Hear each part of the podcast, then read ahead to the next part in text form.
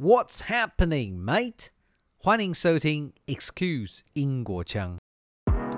Mind the gap between the train and the platform.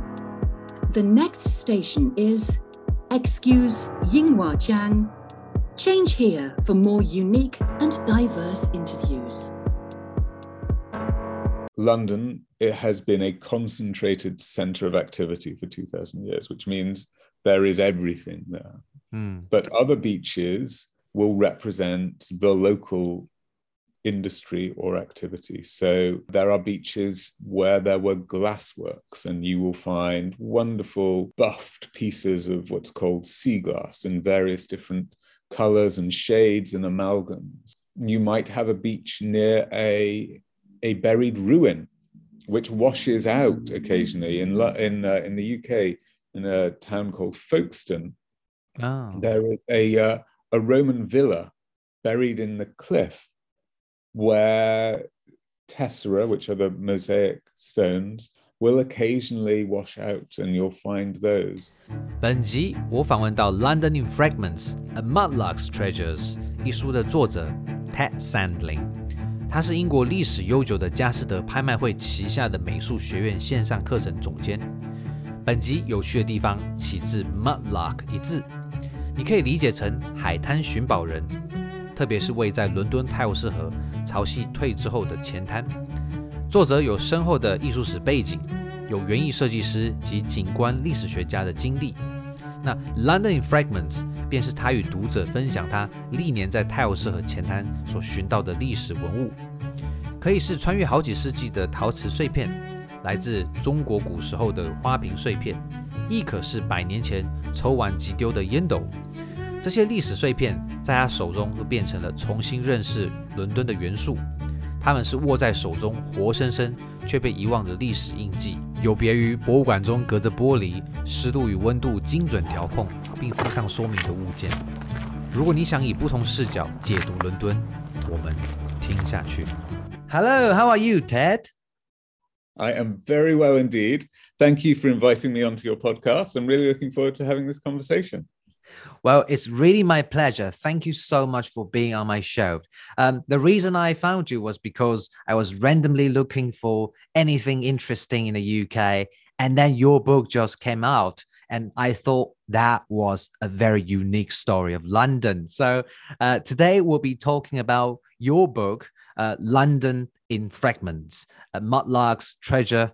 And you know what? Actually, um, I'm now waiting for my book to arrive, so uh, I can't wait to see it in person. That's fantastic. I hope that uh, I hope that it gets to you soon. Yeah, it's. Uh, I think what you were saying about interesting stories ab- about London, mudlarking is uh, is an incredible way of getting deep into London very quickly and very accessibly Mm, because the history of the people of London lies everywhere, lies everywhere on the on the banks of the River Thames. And mudlarking is uh, is finding these artifacts and Mm. recreating those those stories of of lost Londoners. Mm. It's it's just hard to believe that beneath the surface of River Thames hide one after another riveting past story to be told. And I guess you've been doing so for how many years in total? Um, I think I started in the early 2000s. So um, shortly after I, I first moved to London, I moved moved to London quite early on in, in the 2000s. Mm, um, I realized that uh, you could you could get down to the foreshore of the River Thames, mm, and walking along the foreshore is very different from being in in the city. London is, as you're well aware, it is busy and it's noisy and it's crowded. yes. And then you step down to walk alongside the river, and suddenly it is quiet. The sound changes, and you're on your own, and the views are different. You know, you have these long vistas that you just don't get elsewhere in what is essentially a you know a, a city built on a medieval footprint. You don't have a a nice um, grid of streets like you do in New York. So being able Mm. to see for a long distance is is itself very interesting. Yeah. Um, but I didn't know that you could find things. And partly that came from an exhibition by a contemporary American artist called Mark Dion, who, when Tate Modern was opening, did a really interesting project where he and a team of volunteers collected items from underneath Tate Britain, which is down in Vauxhall. That used to be the only Tate gallery in London. And wow. also items from the foreshore by where Tate, Tate Modern was going to be, which, as you know, is opposite St Paul's Cathedral. Yes. So, in the very oldest part of London, London, uh, when it was founded by the Romans, was basically based around that location. Mm. And he was not an archaeologist. What he does is he creates, I don't know, maybe taxonomies of artifacts. And so he, in a beautiful cabinet, grouped together, you know, bits of red plastic, bits of green plastic, mm. clay tobacco pipes, historical bottles, oh. everything that fit within each other. And it was extraordinary. And it changed the way I, and I think quite a few other people, looked at London. That's when I realized that getting down to the foreshore was more than just a new way of exploring the city. It was also a way in which you could find um, historical pieces of of London. That's just incredible because normally you would not think about yourself, you know, walking off the pavement, and then you can really discover things, especially those things that were left by our ancestors from maybe centuries ago. And for me, it is just unbelievable, especially um, the UK has such a rich history from as far as um, Roman Empire to the time when Imperial Britain was in its heyday. And it really was a huge empire. Also, it controlled a lot of uh, international commerce. Can you tell us what that means to you? Yes, absolutely. Uh, and maybe I should have started with this. Um, so, mudlarking is finding historical objects, artifacts, mm. fragments on the foreshore of the River Thames. So, the River Thames um, is tidal all the way through London. Yeah. Um, which means that you can walk by the river and it will be level almost with the embankment you're walking along, mm. or it can be three, four, five meters down. And when that's the case, it exposes a big beach or foreshore, um, which can be gravel, it can be muddy, it can be full of old bricks that were dumped there after the fire of London oh. in the 17th century. I think the point that you make about London being a center of, of global commerce is really apposite because the Thames was the world's dump yard in many respects. So you have everything coming in from all over the world into the great ports of London mm. um, and falling off ships and ending up in the river. And those things are being picked up. Uh, you also have, it, it, it, used to be an awful lot easier to travel uh, uh, across London, through London by boats than by road. And there are quotes about how you used to be almost able to walk across the River Thames on a, on boats. It was just so crowded.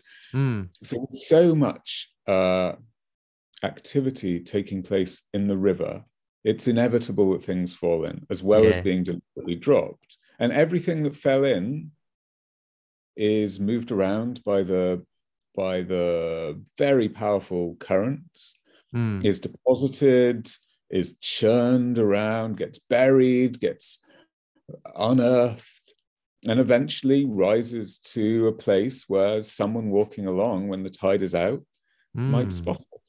And it is, uh, they are objects that date from prehistory, so uh, Stone Age tools. You get Saxon fish traps that are uncovered. You get mm. Roman artifacts all the way through to the present day. Wow really splendid.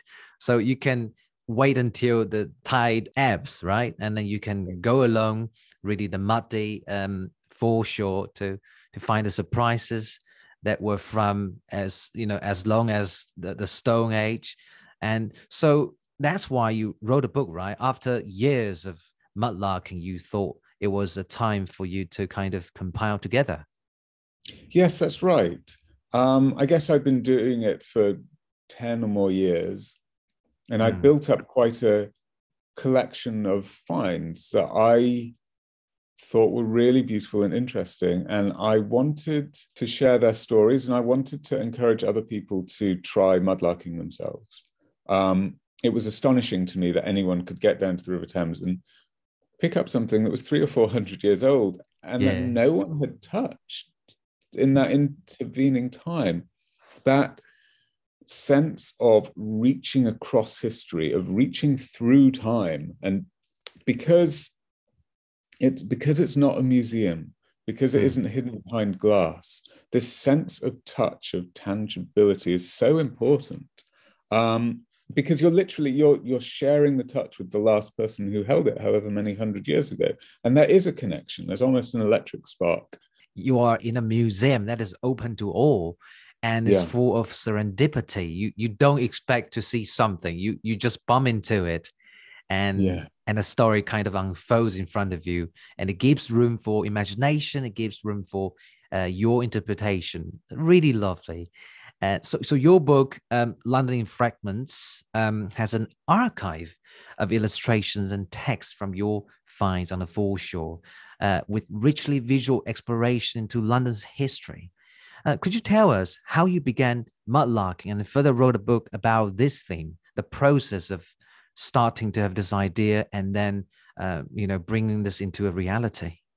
Yes, absolutely. So, as I said um, earlier in our conversation, I didn't come to the river looking for objects. I came, I was really interested in exploring the city. Mm. Um, I liked different ways of of navigating it, and walking along the river was was an exciting new uh, thing for me.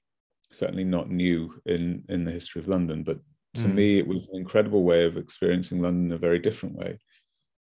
And then gradually I, I came to understand that you could find things down there. And i certainly never went frequently.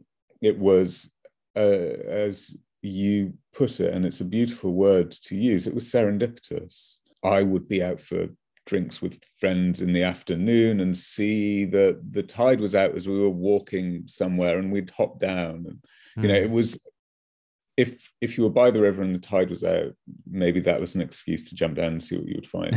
Um, i wouldn't go frequently maybe a few times a year at most. Um, and slowly began to distinguish what i was seeing there. So initially i would find things like the stems of clay tobacco pipes so in the particularly the 18th century and the 19th century, clay tobacco pipes were how many people smoked. They were everywhere, they were incredibly cheap, and they were Mm. disposable.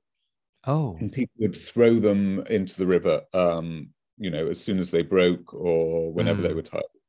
And clay tobacco pipe stems really stand out because there's nothing else on the foreshore that is is sort of longish and cylindrical and white. Um, and oh. so for a beginner, it's really easy to find them. And they're Mm. still 200 years old and they belong Yeah. to something. So they're exciting in their own way.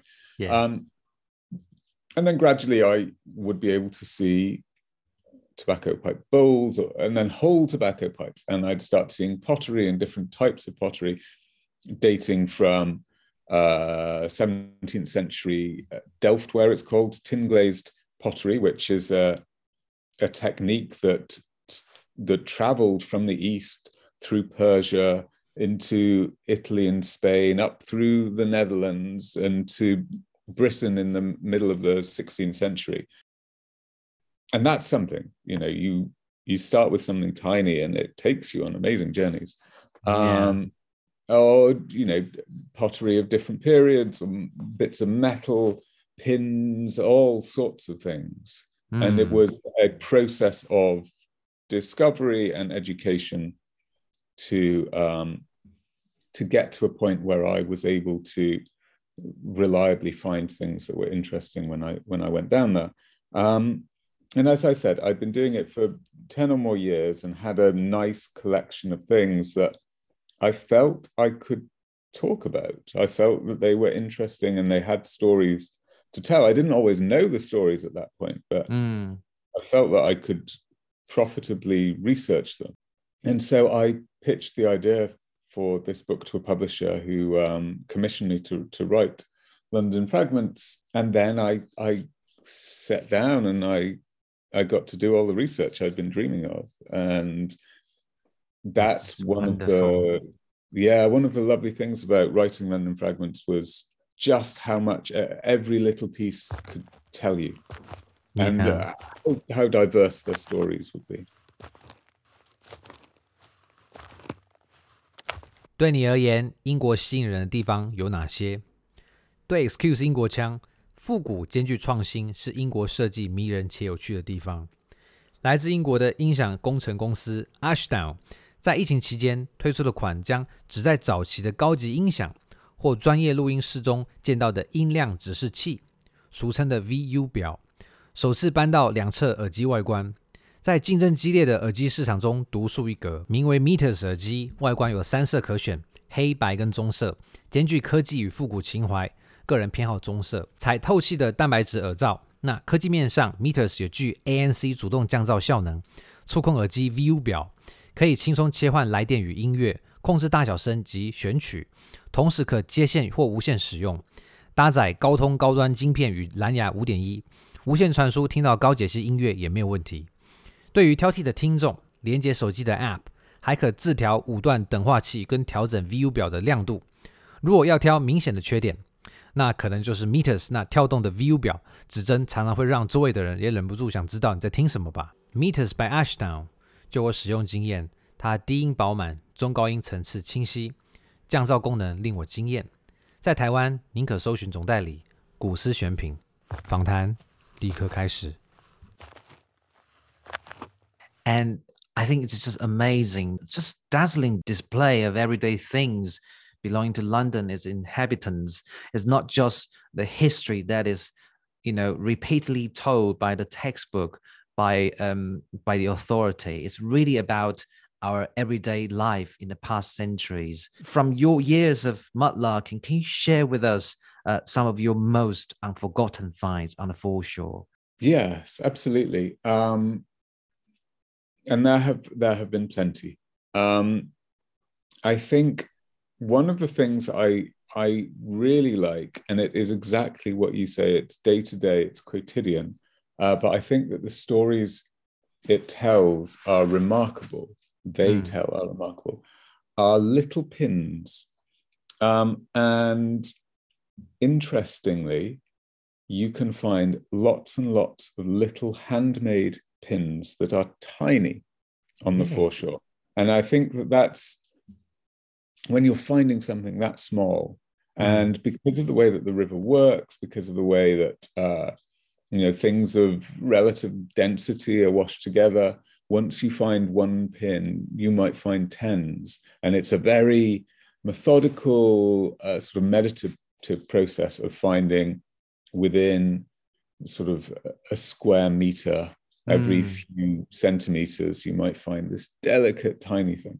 Um, and i didn't really know about them. I was in um, a part of london called wapping which is just east of tower bridge. Yeah. Um, and i saw a quite a well-dressed man um, sort of sitting on his haunches and very rhythmically picking something up and i wandered over to see what he was finding mm. um, and he had a tobacco bag, you know, like a, a bag of Golden Virginia, oh. full of bent, uh, sort of twisted, tiny little bits of metal. And he um, he explained to me that what he was doing was he was finding pins, and he found them individually beautiful because they're all sort of shifted through the uh, energy of the of the the foreshore. They're, they're all bent in unique ways. Um, and he, he took out a 20 pound note from his wallet which uh, they're different 20 pound notes now mm. but in those days they had a picture of adam smith oh. on and a drawing or an engraving of a pin manufactory and i went home and, and i read uh, the very beginning of the wealth of nations and adam smith talks about making pins to begin the whole book and um, pins, if made by hand by one man, doing Mm. everything. That person could maybe make 10 or 20 pins in a day. Wow. And Adam Smith says if you break the processes down and you have 10 men each doing only one thing, so you know you're you're getting uh, an assembly line here. So you have one Mm. person putting the head on, one person straightening it, one yeah. person whitening it, and so on. Those Mm. 10 men can make 50,000 pins in a day.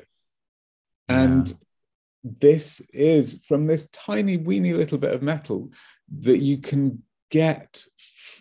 You can get the beginnings of the Industrial Revolution. You, you can leap from them to the assembly lines of Henry Ford, to however many millions of iPhones are being produced every day. Yeah. I think it's just astonishing to Yeah. be able to take those springs, those giant leaps from tiny things. So pins I always love.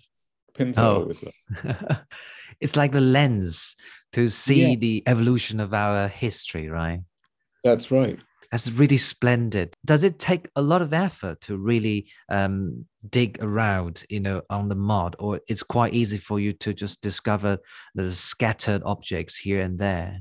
Yes, objects are scattered. Um, and indeed, to dig deep or to dig anywhere, you need a special permit.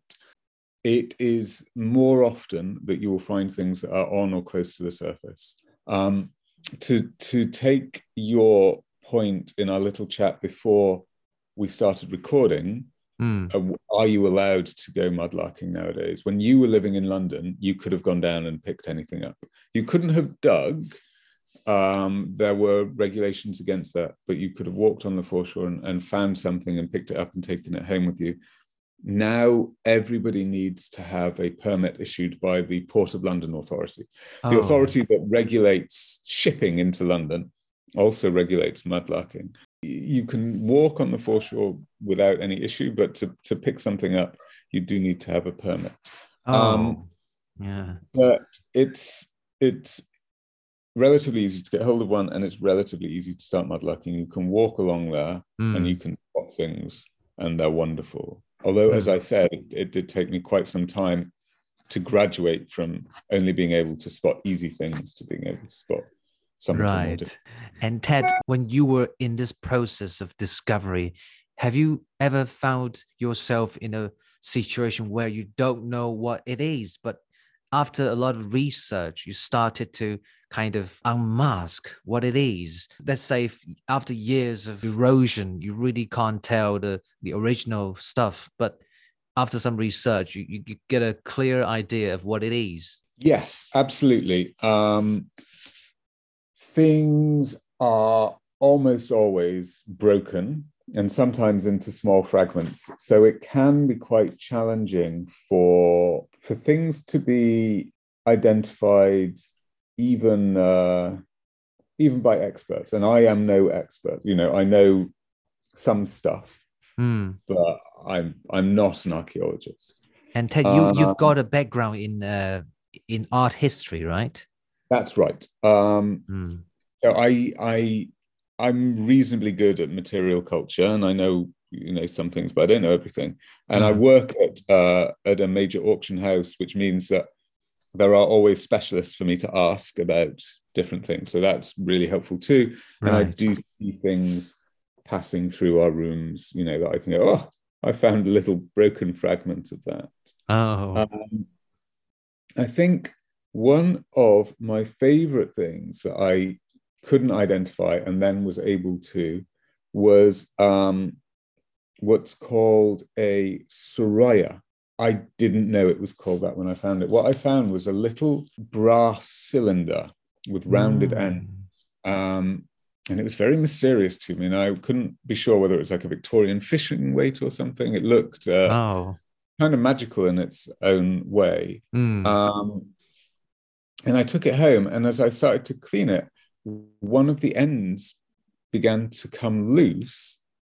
Ooh. And yeah, it was really exciting. And eventually, I was able to to pull the end out, and coiled within this brass tube was a tightly wound scroll of copper Ooh. with some sort of symbols written on it, and I I couldn't decipher the symbols. I didn't know what it meant. Mm. Um, I wondered if it was you know something alchemical, if it was. Uh, we have this great um, the Queen. Uh, we have an, a, a history of alchemy, obviously, in, in this country in the you know in the 16th 17th century uh, there's a very famous um, alchemist or early scientist called dr dee Mm. um, you know i wondered if it could have been some sort of spell that they created to try and turn base metal into gold because Oh. brass really does look like gold when you uh, yeah. you know, well polished. Um, ultimately, I was able to piece together clues and bits of assistance here and there through academia, through the internet, through social media, Mm. and find out that these were characters that were written in Sinhalese, which is uh, the language, um, I think, the main language in Sri Lanka. Oh. Um, and this was a, a talisman that someone would have worn around their arm to protect them from bad luck or to give them success in love or gambling. Um, and that it did convey a magical spell, Mm. but not in its entirety. Rather, the first letter of each word was the one that had been inscribed. So it couldn't be decoded. The only person who knew it, I think, was the uh, was the mystic who wrote it in the first place.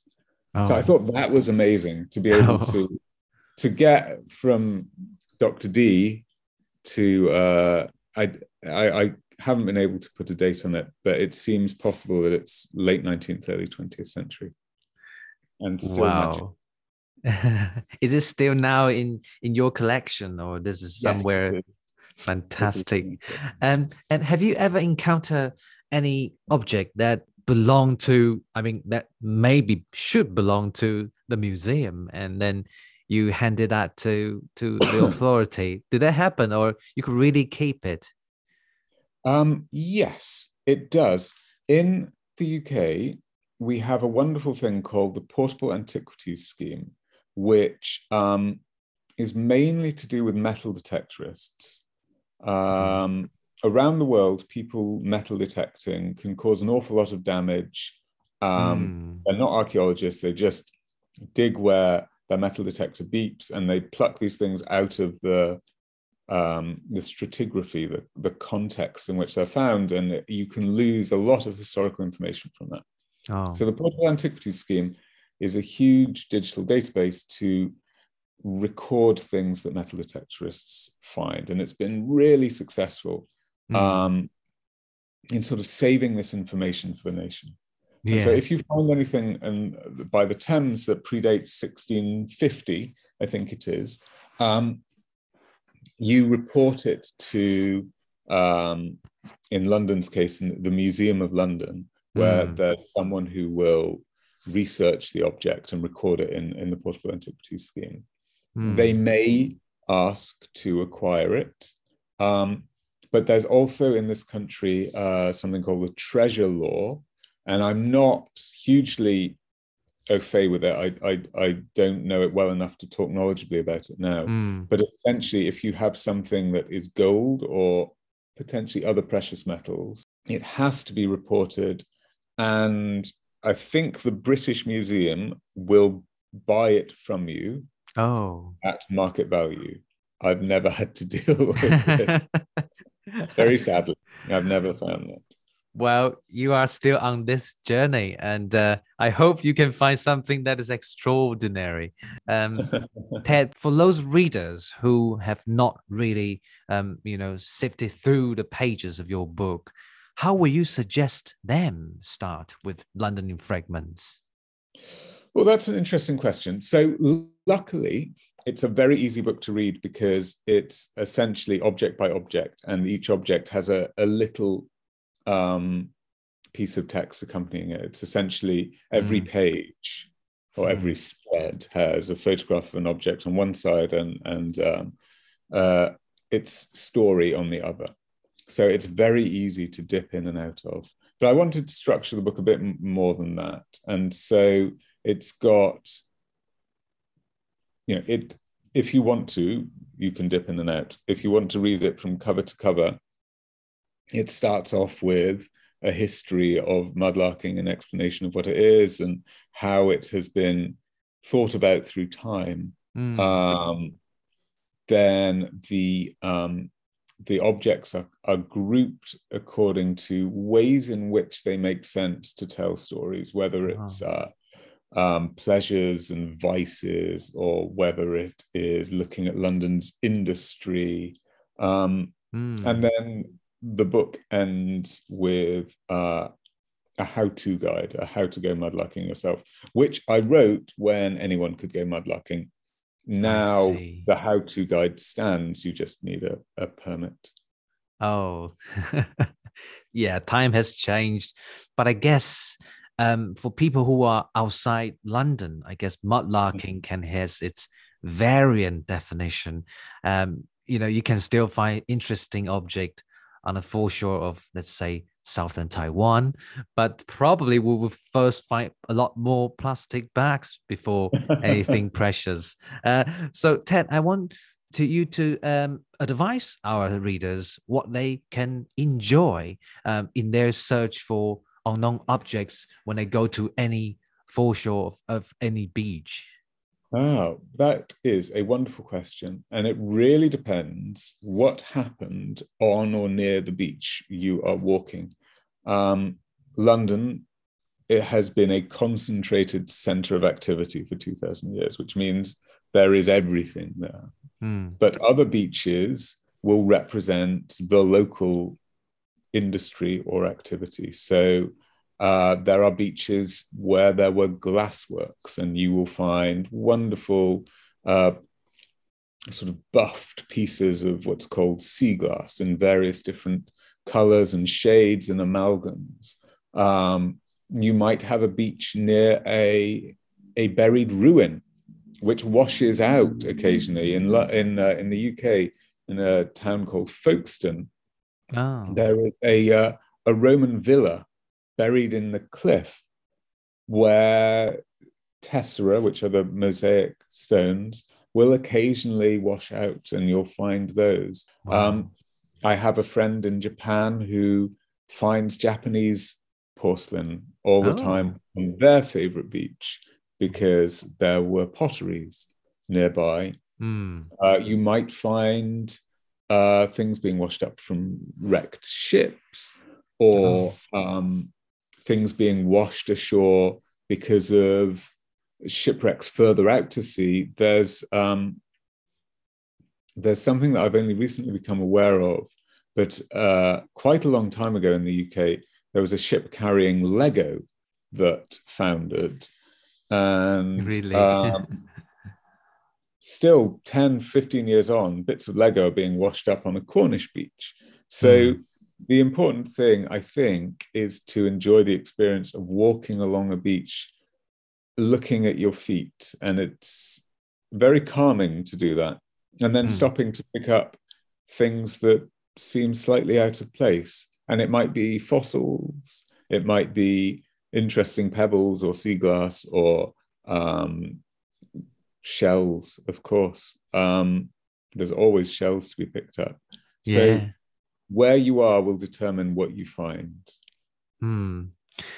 It's very interesting, isn't it, that you are um, kind of connecting um, to the environment you're in. And mm. thanks to currents, sometimes you might see things from other neighboring countries. Um, it's it's just very interesting. The other day, I was walking along the southern tip of Taiwan, and I I discovered some rubbish that mm-hmm. was from I guess it was from China across the strait, and yeah. it it just flew and landed. And so it was it was like telling me that oh, so where is it from?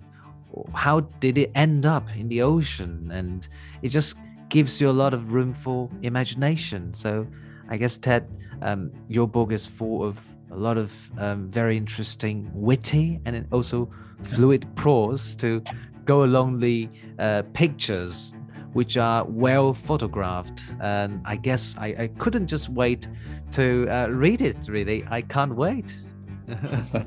well, thank you. It's very kind of you to, to sum it up like that. Um, yes, I I hope that the postal service delivers it to you in the not too distant. I will certainly let you know when it has arrived. Um, yeah, so Ted, um, above all, thank you very much for uh, taking this chance to uh, share with us your book. Although this book was not uh, published recently, but I guess it is still relevant to our everyday life and also how we live our life. Um, it serves as a fantastic inspiration, and we have to pay attention to uh, things around us. Sometimes we have to uh, shift our uh, focus away from our smartphone, right? Just to yes, I think yeah. you're absolutely right about that. It, it, paying attention to the world around us is so vital and so life giving when you do it. It's just wonderful. Wonderful, Ted. Thank you very much. Thank you very much indeed. Thank you. Hi there. Thank you so much for listening to Excuse Inguochang, your source of unique interviews from around the world. Cross cultural understanding starts where perspectives are heard. If you're a fan of my interviews, I would be grateful if you could rate and review my channel on Apple Podcasts to show your support. If you're interested in joining other listeners who enjoy this channel, you could ask to join my Facebook group, Excuse Inguochang. And of course, on Instagram, you can also follow me there. Until next episode, cheerio!